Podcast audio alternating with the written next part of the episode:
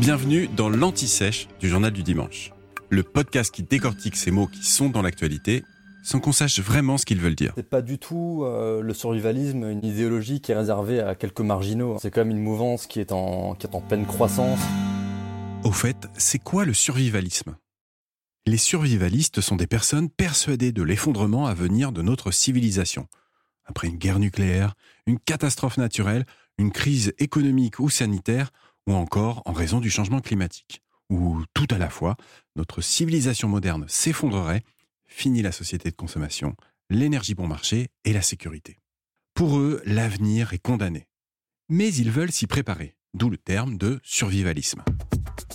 Ils apprennent donc des techniques de survie comme créer un abri à partir de rien ou presque, se soigner seul, chasser, cueillir, se nourrir avec ce que l'on trouve dans la nature, avoir de l'eau potable et, pour certains d'entre eux, se protéger. Il existe ainsi des stages permettant de se former à ces pratiques. L'idée de se préparer à la fin du monde est plutôt ancienne, mais elle a connu un coup de projecteur dans les années 1960 aux États-Unis, quand les abris atomiques sont devenus à la mode. Le terme survivalisme, lui, vient d'un livre de l'américain Kurt Saxon, publié dans les années 1970.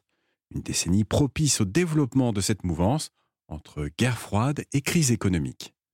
Dans son livre, Saxon reprend notamment les techniques des pionniers américains qui ont su vivre dans des milieux hostiles. Le survivalisme doit beaucoup aux États-Unis et à son mythe de retour à la nature. Mais attention, à ses origines, le mouvement est lié aussi à l'extrême droite. Kurt Saxon était proche du parti nazi américain.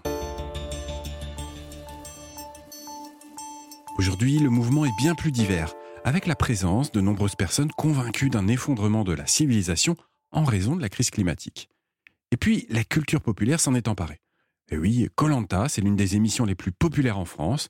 L'anglais Bear Grylls est une star grâce à l'émission Seul face à la nature, et de nombreux films ou séries reprennent ses principes.